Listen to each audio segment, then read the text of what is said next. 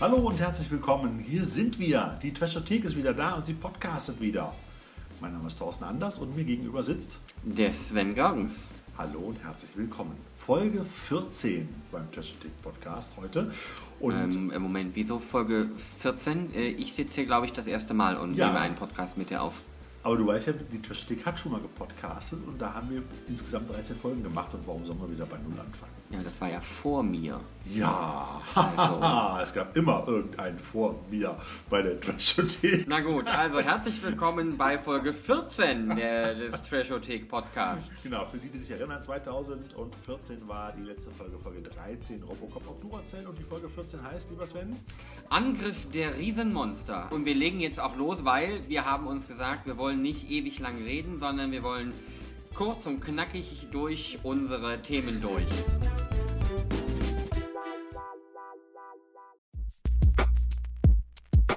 Wir sind zurück im Land der Raketenwürmer. Wir reden heute über Tremor 6, ein kalter Tag in der Hölle. Ja, ähm, wir haben kurz natürlich darüber gesprochen, äh, wie stellen wir dar, worum es in dem Film eigentlich geht. Und dabei ist uns aufgefallen, also die Story ist eigentlich die gleiche wie in den anderen vorherigen fünf Teilen jetzt auch. Ähm, geht halt um Raketenwürmer. Die heißen da natürlich jetzt anders. Raketenwürmer, so hieß das ähm, in der, in, im deutschen Synchrontitel beim ersten Mal. Ähm, es geht also um diese Würmer. Es geht um die äh, schon bekannten zwei Hauptdarsteller. Und ähm, ja, diesmal haben sie nur einen Location-Wechsel ins Eis äh, vorgenommen, was man äh, allerdings so wirklich auch nur am Anfang des Filmes sieht. Ja, ja, ja, ja, ja, ja. ja. Und das ist noch nicht mal Eis. Das ist. genau, weil der Film ist in Südafrika aufgenommen worden. Und es ist Wüste. Das ist richtig. Äh, nachdem der Thorsten und ich nämlich neulich uns mal mit äh, Photoshop beschäftigt haben, wissen wir jetzt auch sogar, wie sie das gemacht haben.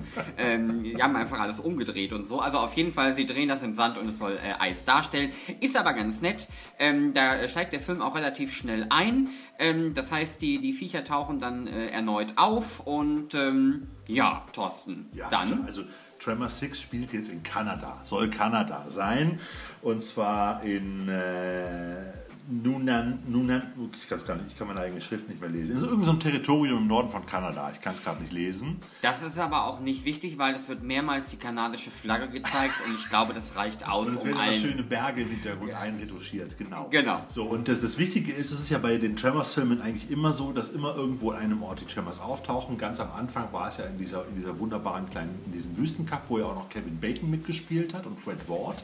Äh, Kevin Bacon war im zweiten Teil schon nicht mehr mit dabei, Fred Ward immer noch. Und Burt Gamma, also gespielt von, von Michael Gross, spielt eigentlich in allen Tremors-Filmen mit. Und das ist jetzt seit den letzten vier, nein, seit den letzten drei Teilen, ist seit vier ist es eigentlich, ist er immer, ist er immer sozusagen der Hauptdarsteller. Das ist dieser Waffennarr und der jetzt immer als, als äh, sozusagen als Raketenwurmjäger durch die Welt reist und die Raketenwürmer jagt. Und eigentlich sind die Geschichten eigentlich immer gleich, nur die Locations ändern sich. Beim letzten Mal war es Afrika, diesmal ist es jetzt Kanada und seit der letzten Folge ist auch sein unehelicher Sohn mit dabei. Der wird gespielt von Jamie Kennedy und das ist äh, Travis B. Walker heißt der Charakter und diese, der ist erst seit dem letzten Teil mit dabei und die beiden ergeben eigentlich eine ganz lustige Kombi so ein bisschen. Für diejenigen, die nicht mehr genau wissen, wer Jamie Kennedy eigentlich ist, das ist der Nerd aus aus, ähm, was war ein Nerd? Also es war auf jeden Fall der aus ähm, Scream 1 und 2. Ähm, damals allerdings äh, geschätzte 400 Pfund äh, leichter, ähm, aber ist ja auch schon ein paar Jahre her. Also ähm, wer bin ich, dass ich da jetzt irgendwie ein Urteil fällen wollte? Aber alle nicht schlanker. Die werden alle, also man merkt ihm die Jahre an und er ist jetzt so semi-gut gealtert. Allerdings, ähm, was ich noch ergänzen wollte, lieber Thorsten, ähm, du hast ja auch gesagt, das Setting ist immer so ein bisschen identisch und er fängt dann an, diese Dinger zu jagen. Ähm, diesmal haben sie allerdings noch eine weitere Komponente eingebaut, um die Story ein bisschen aufzufrischen, nämlich, dass er jetzt ähm, quasi ähm, eine Infektion aus irgendeinem der anderen Teile hat, ähm, die quasi ist. Ähm, ein Gramoiden-Virus. Ja, genau, dieses äh, Virus. Genau, und, und deswegen. 48 Stunden zu leben, ne? war das so. Äh, genau, ähm, wobei ich die Zahl jetzt gar nicht mehr im Kopf hatte. Äh, Fakt ist aber, sie brauchen halt äh, Antikörper von so einem Raketenwurm und ähm, die müssen sie aber von einem lebenden Raketenwurm besorgen. Und das ist dann natürlich jetzt, es geht in dem Film halt eben nicht mehr nur darum, die Raketenwürmer auszulöschen, zu töten, zu essen oder wie auch immer, sondern jetzt muss so ein Ding auch noch gefangen werden, damit halt ähm, der Charakter des... Ähm, ja Ja, überlebt. Ja, das ist dann mal eine Neuerung. Da haben die sich gedacht, dann schlachten wir mal nicht alle Raketenwürmer ab, sondern versuchen auch nochmal irgendwie nochmal so einen kleinen Twist mit reinzubringen in dem Sinne, oder so eine Side Story oder wie man das auch nennen mag, entsprechend. Ja, aber letztendlich sind die Tremors-Filme alle gleich aufgebaut, es ist immer die gleiche Formel. Ich muss allerdings dazu sagen, und das finde ich, das ist mir jetzt bei diesem Film, aber auch bei dem letzten Film aufgefallen, dass sie von der Qualität wieder besser geworden sind. Also Tremors 1 war eine kleine Produktion damals, 1990, muss man sich vorstellen. 1990, es ist jetzt 28 Jahre her, habe ich ihn damals in Euskirchen in einem ganz kleinen Kino gesehen, mit durchgesessenen Doppelsitzen, das war ein Pornokino.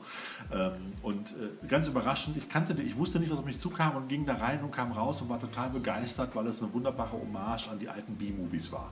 Ich so. tippe übrigens darauf, dass die Sessel nicht durchgesessen, sondern durchgeritten waren. Aber das kann auch sein, das kann auch sein. An der Stelle mal. So, ja, äh, auf jeden Fall, da, seitdem bin ich Fan von den Tremors und dann kamen viele Jahre nichts und dann kam irgendwann der zweite Teil, das war glaube ich sogar nur ein Fernsehfilm, da hat Fred Wortman mitgespielt, der Hauptdarsteller aus dem ersten Teil und dann ging es so langsam bergab. Der dritte Teil war nicht mehr so gut, der vierte spielte dann, war so ein Prequel, der spielte dann sozusagen als Vorgeschichte im Wilden Westen, wo die Tremors zum ersten Mal aufgetaucht sind und erst mit dem fünften wurde es wieder so ein richtig ein bisschen spannender und auch von der Produktion, von der Qualität her auch wieder besser.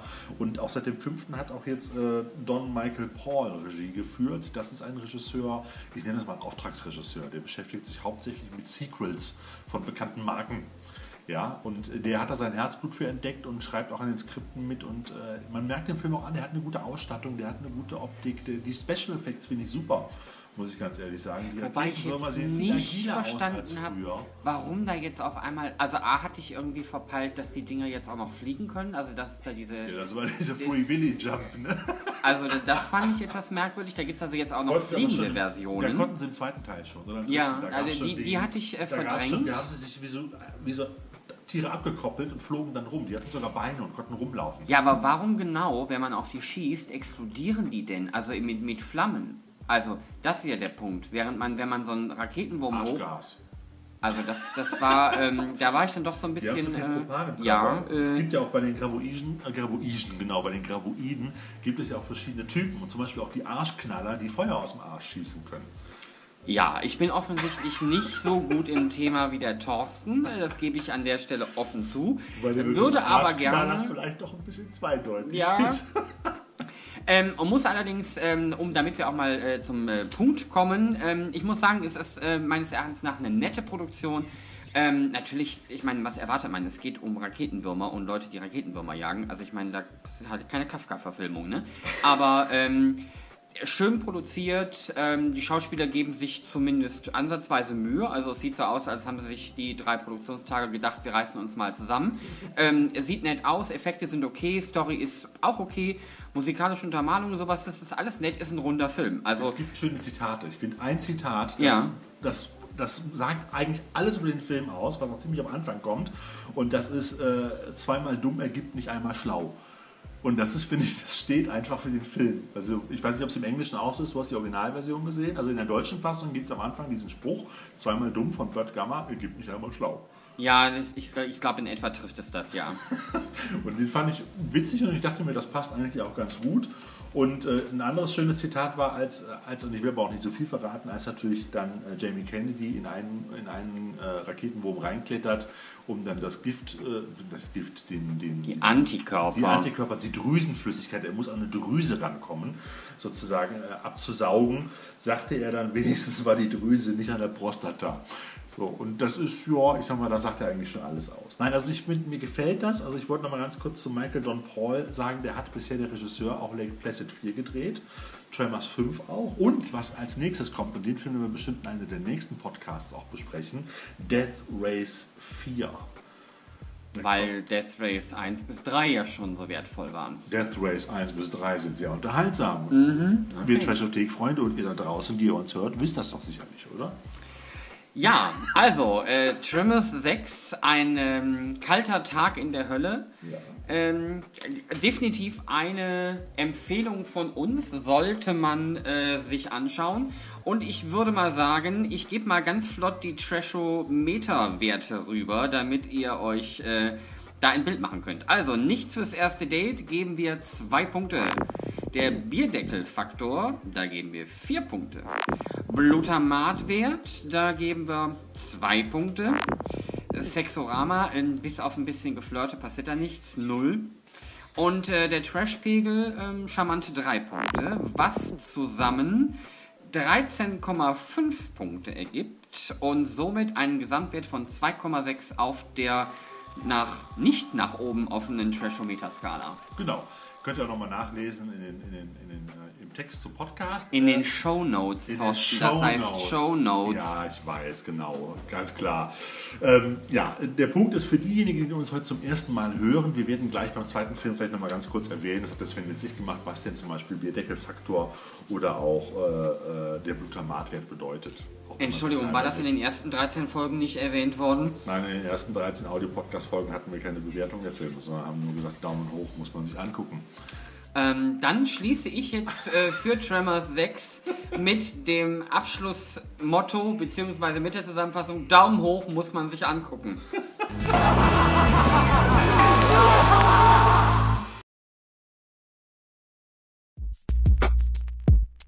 So, der zweite Film, den wir heute präsentieren, heißt It Came from the Desert. Also es kam aus der Wüste und es ist mal keine Fortsetzung von irgendwas, auch nicht der fünfte, sechste, siebte oder achte oder neunte Teil, sondern es ist schlicht und einfach die Verfilmung oder zumindest eine Hommage an ein Videospiel der äh, späten 80er Jahre, nämlich unter dem gleichen Titel It Came from the Desert, ein wunderbares Amiga-Spiel, wo man sich mit Riesenameisen in der Wüste rumärgern konnte. Das war so eine Mischung aus Abenteuer, äh, Textabenteuer mit ein paar Bildern drin und ein bisschen Ego-Shooter-mäßig, wo man dann mit so einer Pistole im Vordergrund dann so ein paar Riesenameisen abschießen konnte und ein bisschen vor den weglaufen konnte. So eine gute Mischung. Für die, die es nicht kennen, kann man sich bei YouTube angucken, einfach mal eingeben. Sieht ganz lustig aus. Mir gefallen die Grafiken von damals. Das waren halt nicht mehr die 8-Bit-Grafiken, sondern was kam dann? Ich weiß es nicht, ich bin kein Computermensch. Aber das war bei weitem nicht realitätsgetreu, sondern sah mehr aus wie so wie Großmutters äh, Stickkissen so von der Optik her. Mhm. früher so bunte Bildchen auf irgendwelche Kissen gestickt hat. Irgendwie. Ungefähr so die Auflösung hatten die Grafiken. Sahen aber ziemlich cool aus. Aber egal. Ja, ihr merkt auch heute, es ist heute von der Tonqualität nicht ganz optimal. Wir arbeiten noch ein bisschen am Podcast und wir sind noch nicht ganz so drin, aber äh, wir präsentieren. Also, da, da soll der Thorsten bitte mal schön für sich selber sprechen. Ich bin so weit von drin. ähm, und entgegen ähm, häufiger, äh, sagen wir mal, Hommage- oder Remake-Tendenzen geht es jetzt auch in dem zum Videospiel gehörigen Film auch tatsächlich um Riesenameisen in der Wüste. Also da hat man dann nicht irgendwie Schildkröten draus gemacht oder was auch immer, sondern es waren im Spiel Ameisen, also Riesenameisen, um genauer zu sein, und es sind jetzt auch in dem äh, neuen Film It Came from the Desert sind es auch Ameisen. Das finde ich ja schon mal wichtig, dass das dabei geblieben ist. Da gebe ich dir vollkommen recht. Das ist ja oftmals so, dass das eben, wie du es gerade schon erwähnt hast, nicht der Fall ist, sondern dass man was ganz anderes draus macht. Äh, das ist richtig. Ich denke nur an Street Fighter mit John Claude Van Damme zum Beispiel. Der Film hatte mit dem Spiel aber auch so gar nichts zu tun. Ähm, aber äh, hier ist es halt auch so, dass, dass aus dem Spiel nur wirklich wenig übernommen worden ist. Nämlich das rudimentäre Ameisen in der Wüste, Ameisen in Höhlengängen und da wird man gejagt. Und das war es eigentlich auch schon. Aber so schöne Geschichten wie, wie äh, dass da auch in dem Spiel, dass man mit dem Flugzeug über die Ameisen fliegen konnte, auch mit Panzer dagegen kämpfen konnte, das ist alles in dem Film nicht drin gewesen. Ich würde mal behaupten, es hat am Budget gelegen, entsprechend, weil das lag nämlich auch nur bei schlappen 400.000 Dollar. Das ist äh, viel, viel billiger als ein Tatort. Das muss man sich mal schon. Warum es sollte viel öfter Riesenameisen im Tatort geben? Also ich meine, wenn man die doch für 400.000 haben kann, also ich meine. Und ich finde, die sehen sogar gut aus. Also, also ja, muss ich ganz ehrlich sagen, äh, da war ich auch, also vor allem, wenn ganz viele auf einmal da waren und dann durch die Gegend gerannt sind, ähm, das habe ich schon mal schlechter gesehen. Also bei weitem. Man hat auch oft, wenn man genau hinguckt, gesehen, dass viele Ameisen einfach dupliziert waren. Ja. Dass sie sich gleich bewegt haben, aber es ist egal. Ich fand vor allen Dingen die Szenen ganz gut, wo die teilweise in der Nahaufnahme oder in einer, in einer, in einer größeren Aufnahme zu sehen waren und dann haben die sich bewegt teilweise wie in alten Stop-Motion-Filmen. Ist ja das aufgefallen? Die haben sich den Gag erlaubt, dass sie teilweise auch mal so Bewegungsabläufe hatten, die aussahen wie, wie ein Stop-Motion-Tier. Und äh, richtig geil fand ich auch die Szene mit den beiden Ameisen im Gang, wo die plötzlich sich unterhalten, also sich was zuzwitschern oder zirpen und äh, der Untertitel war unten drunter. Und dann konntest du mitlesen, was die sich unterhalten haben. Also der Film nimmt sich auch selber nicht wirklich ernst. Also das ist das Geile dabei. Fand ich persönlich witzig. Ja, äh, ich habe da tatsächlich auch sehr viel Spaß an dem Film gehabt, aber ähm, wir haben ja die Tendenz, äh, das haben wir beim letzten Mal schon erkannt, wir reden gerne über die Filme und erzählen euch ganz viel Ja. und haben noch gar nicht gesagt, was eigentlich die Story ist. Also fassen wir mal eben die Story zusammen, Thorsten. Eine Motocross-Party in der Wüste. Brian fährt mit seinem Kumpel Lukas und seiner heimlich angebeteten Lisa. Naja, heimlich ist gut. Also es wird in Minute 3 wird klar, was da, also Ja, ja, aber er muss halt dahin geschubst werden, ne?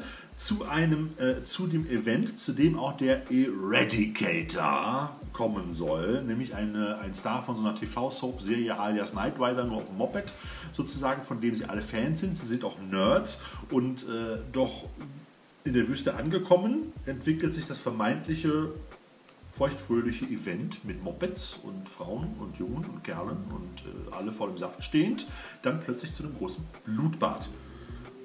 Aber da steht man dann trotzdem im Saft, halt anderer Saft. Genau, und die drei Freunde, man könnte auch sagen die drei Fragezeichen, also schlimm ist es nicht, aber es kommt dann manchmal schon so ein bisschen so vor, entdecken dann in einem nahegelegenen, verlassenen Forschungslabor dann diese Riesenameisen, also bevor das Blutbad losgeht, sozusagen. Und das ist eigentlich auch die ganze Story. Und fortan versuchen sie einfach nur von den Ameisen zu fliehen.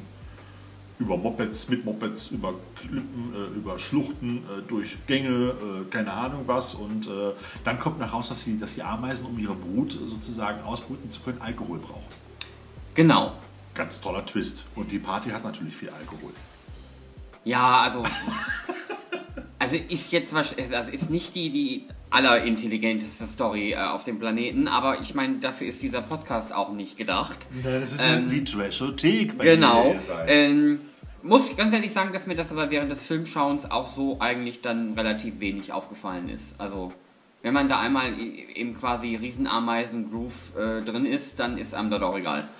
Ja, die kleine Produktion wurde in 20 Tagen, in nur 20 Tagen gedreht und zwar halt halte ich fest, nicht in der kalifornischen Wüste, nein, sondern in Spanien und in Finnland. Hast du da was von gesehen? Nee, also Finnland, nee.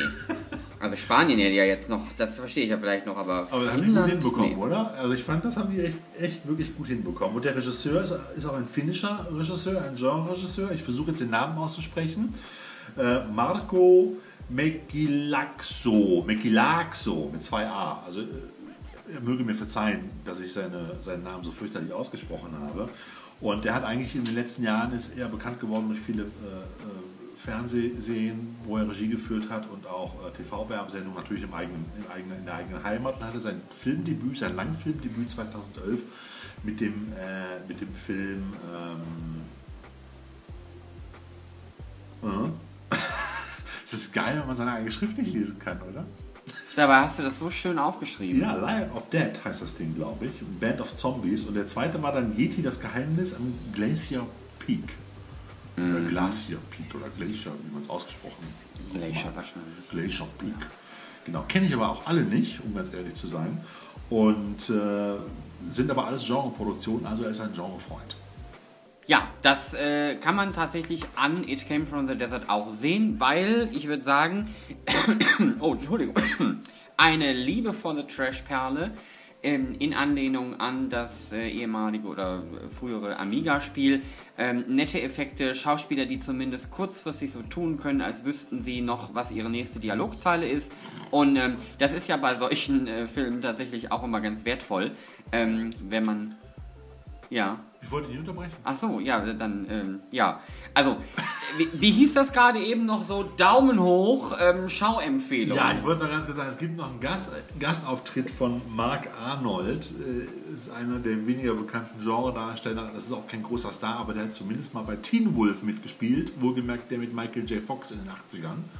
Halt und diversen anderen Filmen. Und zuletzt auch in Kingsman 2 hat er den General gespielt. Ah. Das war der Professor oder der Dok- Dr. Renard, der da kurz Ah. aufgetaucht ist. Der auch eigentlich witzigerweise außer als Stichwortgeber keine wirkliche Funktion hatte, hatte ich das Gefühl in dem Film. Ja, ja, reicht ja manchmal, ne? Und eine Szene, die mir besonders ins Auge gefallen ist und die ich besonders schön kam, und dann kommen wir gleich zur Bewertung, das ist die, wo der, wo der, äh, der Brian mit seiner Angebeteten auf dem Moped da stehen bleibt und sagt, ah, sie sind weg, wir sind gerettet und dann über ihm ist dann so ein großer Hügel, steht so in so einer Schlucht unten drin und da taucht dann diese riesige Ameise mit den Flügeln auf. Die fährt dann sozusagen oben an den Rand der Schlucht ran. Und das sieht eins zu eins so aus wie eine alte Szene aus einem alten Ameisenhorrorfilm Formicula. Da kommen die Ameisen nämlich auch wie so ein riesen Gebilde, so eine Konstruktion, als würde man sie auf Schienen an die Kante ranschieben. So leicht wackelig kamen die auch um die Ecke. Und ich würde mal behaupten, das war eine kleine Hommage der Special Effects Leute an Formicula. Äh, wahrscheinlich das. Äh, andere Szenen äh, haben mich dann doch äh, sehr an Starship Troopers erinnert. Ja, das stimmt. Das gab's auch. Da war so, was, was, die, was die Optik anging, äh, wobei Starship Troopers da sicherlich besser animiert war. Aber ja. Ähm, ja, ja, also hat mich da auch so ein bisschen dran erinnert. Ähm, wie gesagt, also äh, bevor der Thorsten jetzt zur richtigen Trashothek-Bewertung kommt, äh, gibt es erstmal von mir einen Daumen hoch. Genau. Und nichts fürs erste Date ist natürlich klar, kann man solche Filme mit dem ersten Date gucken, ohne sich fremdschämen zu müssen. Da würde ich bei dem Film sagen, da gibt es vier Punkte, weil man sollte vielleicht den Film nicht unbedingt als ersten Film im ersten Date gucken. Also je höher der Wert ist, umso weniger geeignet fürs erste Date. Also vier Punkte, nichts fürs erste Date. Dann der Bierdeckelfaktor heißt eigentlich nur ganz kurz, äh, in, inwiefern das, das Skript auf den Bierdeckel passt. Und da gibt es drei Punkte, weil das auch relativ, relativ schlicht ist, aber es doch die ein oder andere kleine Nebenhandlung gibt, die man noch erwähnen rechnen müsste. Und äh, da wird es auf dem Bierdeckel auch, ja, er aus, sagen wir es so. Der Glutamatwert ist ganz klar, ne? viel Blut ist nicht zu sehen. Es gibt ein, zwei, ein, zwei schöne ein, zwei kleine blutige Szenen bei dieser, bei dieser ähm, Party. Bei dieser Party, bei dem Angriff der Ameisen der, der Party. Aber jetzt so richtig irgendwie, dass irgendjemand Kopf gerissen wird oder irgendwas sieht man also nicht. Dementsprechend liegt der Blutamat, wird bei schlappen 2,5 Punkten entsprechend.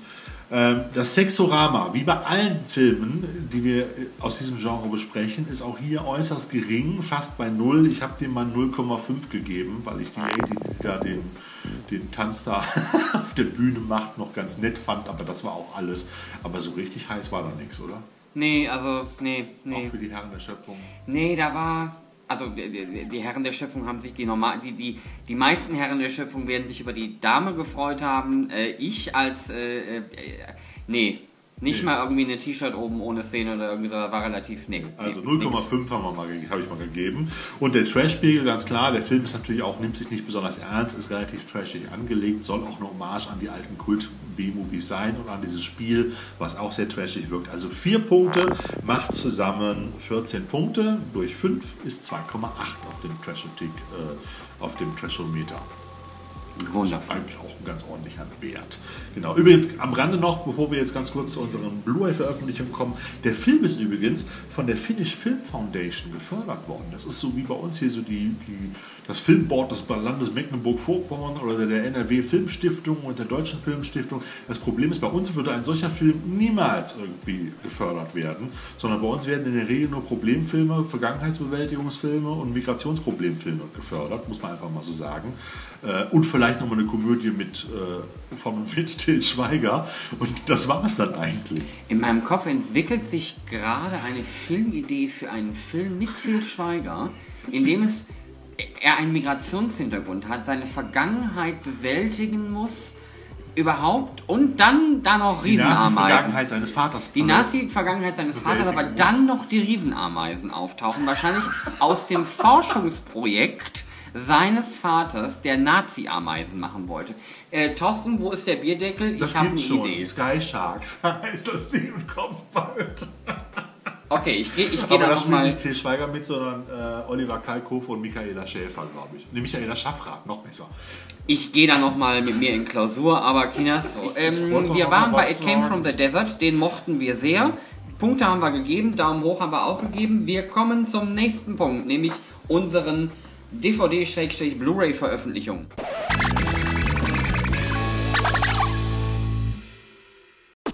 So, und hier kommen die aktuellen DVD- und Blu-ray-Neuveröffentlichungen, die in den nächsten Wochen äh, aus Trashothek-Sicht empfehlenswert sind. Send! Ja, fangen wir an. Am 2.7. erscheint Paco, die Kampfmaschine des Todes. Ähm, ich fasse euch das kurz zusammen. Skrupelloser Unternehmer, Cyborg mit Gewissen, also so halb, nämlich nicht immer, aber so ein bisschen. Die hübsche Linda und eine Killertruppe. ähm, die wiederum den äh, Cyborg mit so Halbgewissen jagt. Von äh, Italo-Legende Sergio Martino ähm, in Szene gesetzt. Ähm, daneben noch ein paar andere Genre-Legenden. Das ist ähm, eine richtige Gurke, würde ich sagen. Aber ähm, schaut mal rein. Also, ja, Gurke. Gurkesistenz. Ja, italienisch geht's auch weiter. Stadt in Panik, Gewalt über der Stadt und Convoy Busters. Das sind die drei Filme, die in der Eurocrime Box am 6. Juli auf den Markt kommen. Und äh, die drei vielversprechenden Titel ähm, erscheinen erstmals auf Blu-ray. Die drei italienischen Hardcore-Krimis aus der wunderbar moralfreien Zeit des, jetzt kommt es, Poliziotteschi, also des italienischen Polizeifilms. Guck mich nicht so entsetzt an.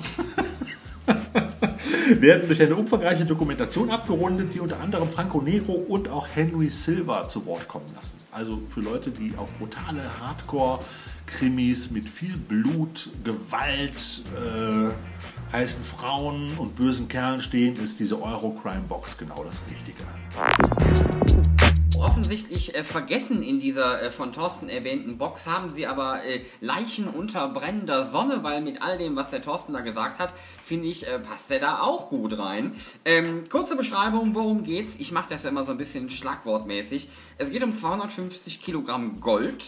Es geht um eine verlassene Geisterstadt, wobei Geisterstädte jetzt immer verlassen sind, aber gut. Ähm, jede Menge Waffen. Drei Mörder, das betont der Trailer auch nochmal explizit und zwei Cops in Leder, wovon eine auch eine Frau ist.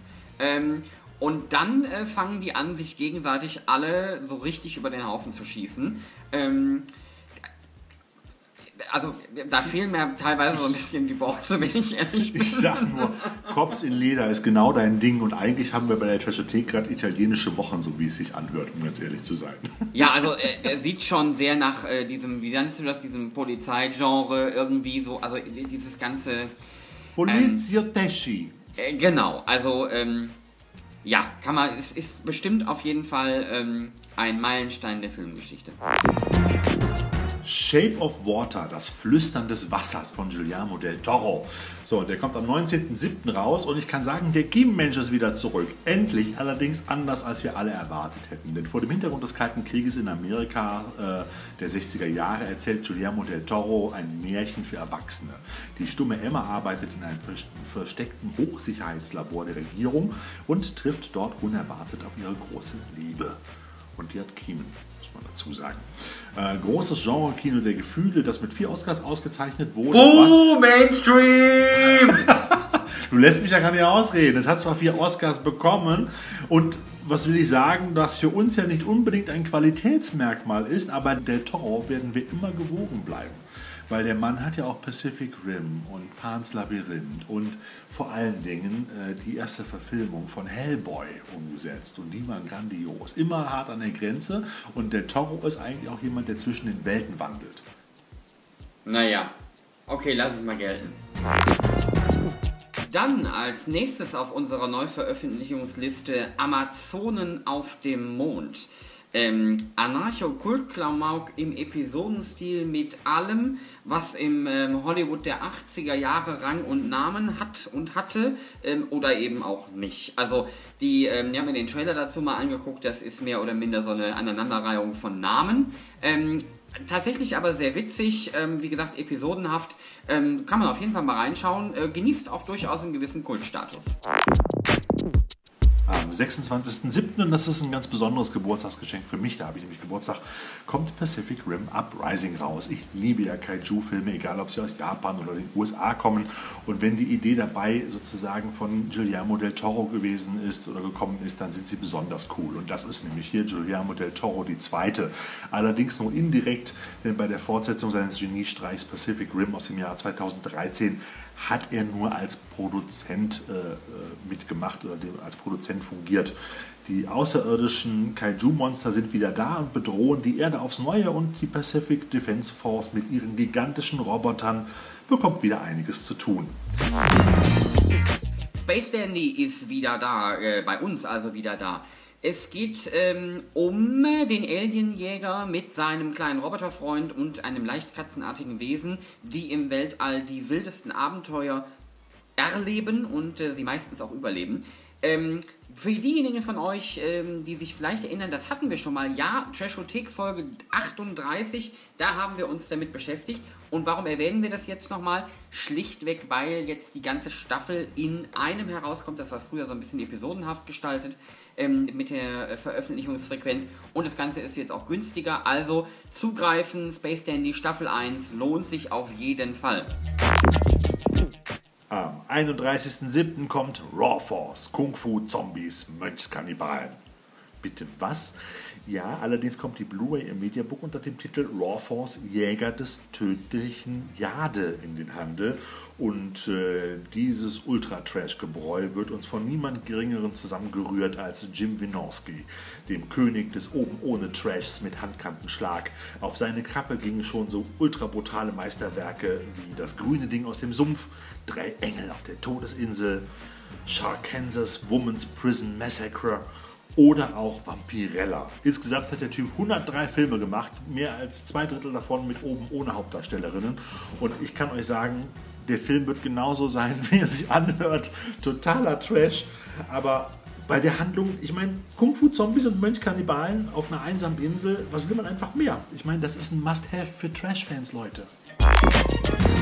Ja, ich weiß gar nicht, ob ich gegen Zombies und Mönchskannibalen auf einer einsamen Insel, ähm, Thorsten, also wenn das dein Ding ist, äh, bitteschön, ähm, äh, ob ich gegen dieses Must-Have noch äh, mit meiner nächsten Neuveröffentlichung irgendwas reißen kann, Aber ist, sicher doch. ja, ist äh, fraglich. Aber äh, ich habe auf meiner Liste The Beast. Sie brauchen Fleisch, dein Fleisch. Ähm, es geht um ähm, es geht um Killerbienen. Allerdings macht der Thorsten da gerade eine sehr, sehr, sehr schwächliche Killerbiene. Also da fehlt mir ein bisschen die Aggressivität. Also es geht um Bienen, genauer gesagt Killerbienen. Und zwar ähm, versucht dieser, versucht ein Forscher, die ähm, diesmal nicht irgendwie in eine Waffe zu verwandeln, sondern das Gegenteil. Er versucht sie nämlich zu guten und produktiven Bienen zu machen. Ja, genau. Also kapitalistische Bienen quasi.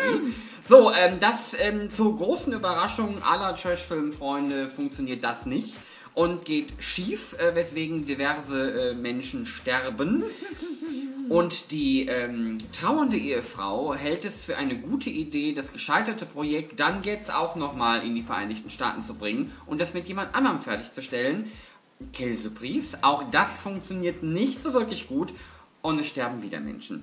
Also, was haben wir hier? Wir haben hier summenden Italo-Tier-Horror ähm, mit John Carradine und ähm, ich würde sagen, mein äh, Fazit ist Ja, genau. War ein John Carradine. Es gibt eigentlich fast, also John Carradine ist in jeder zweiten Genreproduktion drin.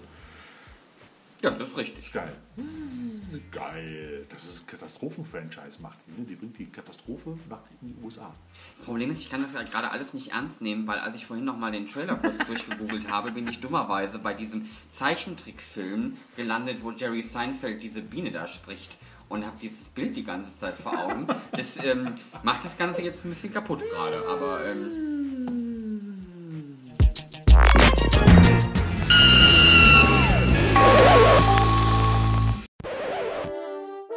Killerbienen, Zombies, Mönchskannibalen, sind denn die Arschknaller. Sind denn Ich die, mein- äh, Thorsten, ich habe noch mal kurz eine Frage. Sind denn die Mönchskannibalen dann jetzt auch oben ohne? Ich kann es dir nicht sagen. Ich habe den Film noch nicht gesehen. Ich freue mich drauf. Wir werden darüber reden. Hm, okay. Wir werden ihn bestimmt in einer unserer nächsten Podcast-Folgen besprechen. Garantiert. da bin ich krank. Da Das ich nicht. verspreche ich dir. Nein, aber das war doch schon mal ein schönes Potpourri dafür, dass wir mal wieder ein Potpourri, dass wir mal wieder einen Aufschlag hatten hier von der Trashothek als Podcast. Wir werden auch zukünftig weiter Podcasts aufnehmen, dann auch vielleicht mit einer etwas besseren Tonqualität. Wir mussten heute ein bisschen improvisieren, das habe ich ja vorhin schon mal anklingen lassen. Ähm, aber ich hoffe, es hat euch Spaß gemacht. Sven hat es dir Spaß gemacht. Ich fand es, glaube ich, ganz nett. Ja, ich bin gedanklich immer noch bei den, äh, bei den nackten Mönchen, aber ähm, ja, mir hat sehr viel Spaß gemacht. Wir haben auch äh, sowohl It Came From The Desert als auch Tremor 6, ein kalter Tag in der Hölle, sehr viel Spaß gemacht. Äh, durchaus zwei Perlen, ähm, die wir euch ans Herz legen. Ähm, wir schauen mal, was unsere Neuveröffentlichungen da so in den kommenden Wochen für uns bereithalten. Und ähm, ansonsten, ähm, ich glaube, da sagt der Thorsten bestimmt gleich auch noch mal was zu, freuen wir uns natürlich auch über Feedback zu unserem jetzt neu aufgelegten Format. Ähm, denn ihr wisst ja, äh, Folge 14, es gab schon mal 13, aber jetzt sind wir Jetzt, jetzt fangen wir nochmal neu an. Das ist quasi, wir machen unseren eigenen Reboot. Quasi. Reloaded eigentlich sozusagen, oder? Reboot, Reload. Treasure Take Reloaded hätten wir es Ich, ich habe seit Matrix Reloaded, habe ich mit dem Begriff Reloaded ein großes Problem. Das war der ähm, zweite, ne? Das war der Wobei, den zweite. zweiten fand ich ganz gut. Der, der, nur, die, nur die eine Szene da mit dem, mit dem Straßenkampf, ich die fand auch war. die mit dem Architekten gut. Das war endlich mal Science Fiction. Der andere Krempel war ja nur alles Potpourri. Lustiges, buntes, knalliges Pop Okay. Potpourri. Aber egal. Das- Können wir andermal drüber reden. Ja, genau, das, da reden wir ein andermal drüber. Also, ähm, wir würden uns über Feedback freuen. Und Ja. ähm, solltet ihr das Ganze jetzt tatsächlich zum Beispiel über die Anchor-App hören, äh, in der wir ja hauptsächlich produzieren, ähm, gibt es da die Möglichkeit, uns relativ einfach und easy Feedback äh, zu geben. Und da würden wir uns tatsächlich sehr darüber freuen. Aber die Bitte nach Feedback ist nicht alles, was wir in der Verabschiedung besprechen wollen. Ach, was wollen wir denn noch besprechen? Das steht auf dem Zettel. Das steht auf dem Zettel. Ach genau, wir wollten noch darauf hinweisen, genau. dass wir jetzt in Ferien gehen, äh, sozusagen, wir jetzt erstmal schön Urlaub haben. Wir ja Also auch der Thorsten auch. hat Urlaub, ich habe keinen Also Urlaub. Sommerurlaub und so weiter. Und äh, in diesem Sommerurlaub werden wir jetzt ein neues Projekt an, anschieben, was wir auch schon mal beim letzten, bei der letzten, bei der letzten Retromania angekündigt haben. Und da werden wir auch nach den Ferien noch mehr darüber berichten. Die, die wird nämlich jetzt ein Buch schreiben. Ein Buch über... Killerbienen. Nein! Du hast es immer noch nicht verstanden. Mensch! Über Haifischfilme, Shark Movies. Das erste offizielle Buch zum Thema Shark Movies in Deutschland. Genau. Und, Und wir gucken schon eifrig Haifischfilme und sind schon total, also ich habe schon immer Schnappatmung, ich habe immer Beklemmungen. Meine Bude ist schon komplett feucht, weil ich am laufenden Band Haifischfilme gucke. Der Thorsten macht auch Urlaub auf Mallorca, damit er gucken kann, wo denn die weißen Haie jetzt Ja, unterwegs Haie sind. haben auf Mallorca, genau. Jetzt gerade eben gewesen, ne? haben wir ja in der Bildzeitung gelesen. Endlich mal wieder einer da. Also ich habe das nicht in der Bildzeitung gelesen. Ich habe es in der Bildzeitung gelesen, stand ganz fett. Hai-Alarm auf Mallorca. Übrigens auch der Titel einer wunderbaren RTL-Fernsehproduktion mit Ralf Möller, die wir auch. War das nicht am Müggesee? Nein, den gibt's auch. Hai-Alarm am Müggesee ist auch ein Film, aber das ist was anderes. Okay. Also wir, ich werde, ihr seht, ich habe da offensichtlich noch ein bisschen Nachholbedarf, vor allem bei den deutschen Klassikern zu diesem Thema. Ähm, verspreche Klassiker euch aber. Wort, genau. verspreche euch aber, dass bis zur Erscheinung unseres Hai-Buches ähm, ich tatsächlich sowohl Müggesee als auch Mallorca werde unterscheiden können. Alles klar. Und jetzt sagen wir einfach Tschüss, bis zum nächsten Mal. Wir hoffen, ihr schaltet wieder rein, wenn ihr unseren nächsten Podcast seht, irgendwo aufpoppen seht. Und wie gesagt, über Anchor, wie Sven es gerade schon gesagt hat, wenn ihr uns über Anchor, über die Anchor-App hört, könnt ihr uns sogar ähm, Audionachrichten schicken. Das heißt, ihr könnt uns sagen, ey, ihr Idioten habt überhaupt keine Ahnung. Oder ihr könnt sagen, ich finde das super, was ihr macht. Oder ich habe noch einen coolen Haifischfilm, den kennt ihr bestimmt noch nicht. Äh, vielleicht fällt euch ja was ein. Wir spielen das dann unter Umständen ein. Zumindest dann, wenn es jugendfrei ist. Aber wir freuen uns trotzdem über nicht jugendfreie Nachrichten, die können wir ja einfach Sven, du hören. bist jetzt hier der falschen, das ist die falsche, das, okay. ist, das ist nicht das, was du jetzt gerade, ne? Und ja, die, Ich gehe jetzt Hai-Filme gucken. Auf Wiedersehen. alles klar. Bis dann, bis zum nächsten Mal Dann und tschüss. viel Spaß und äh, viel Trash in meinem Leben.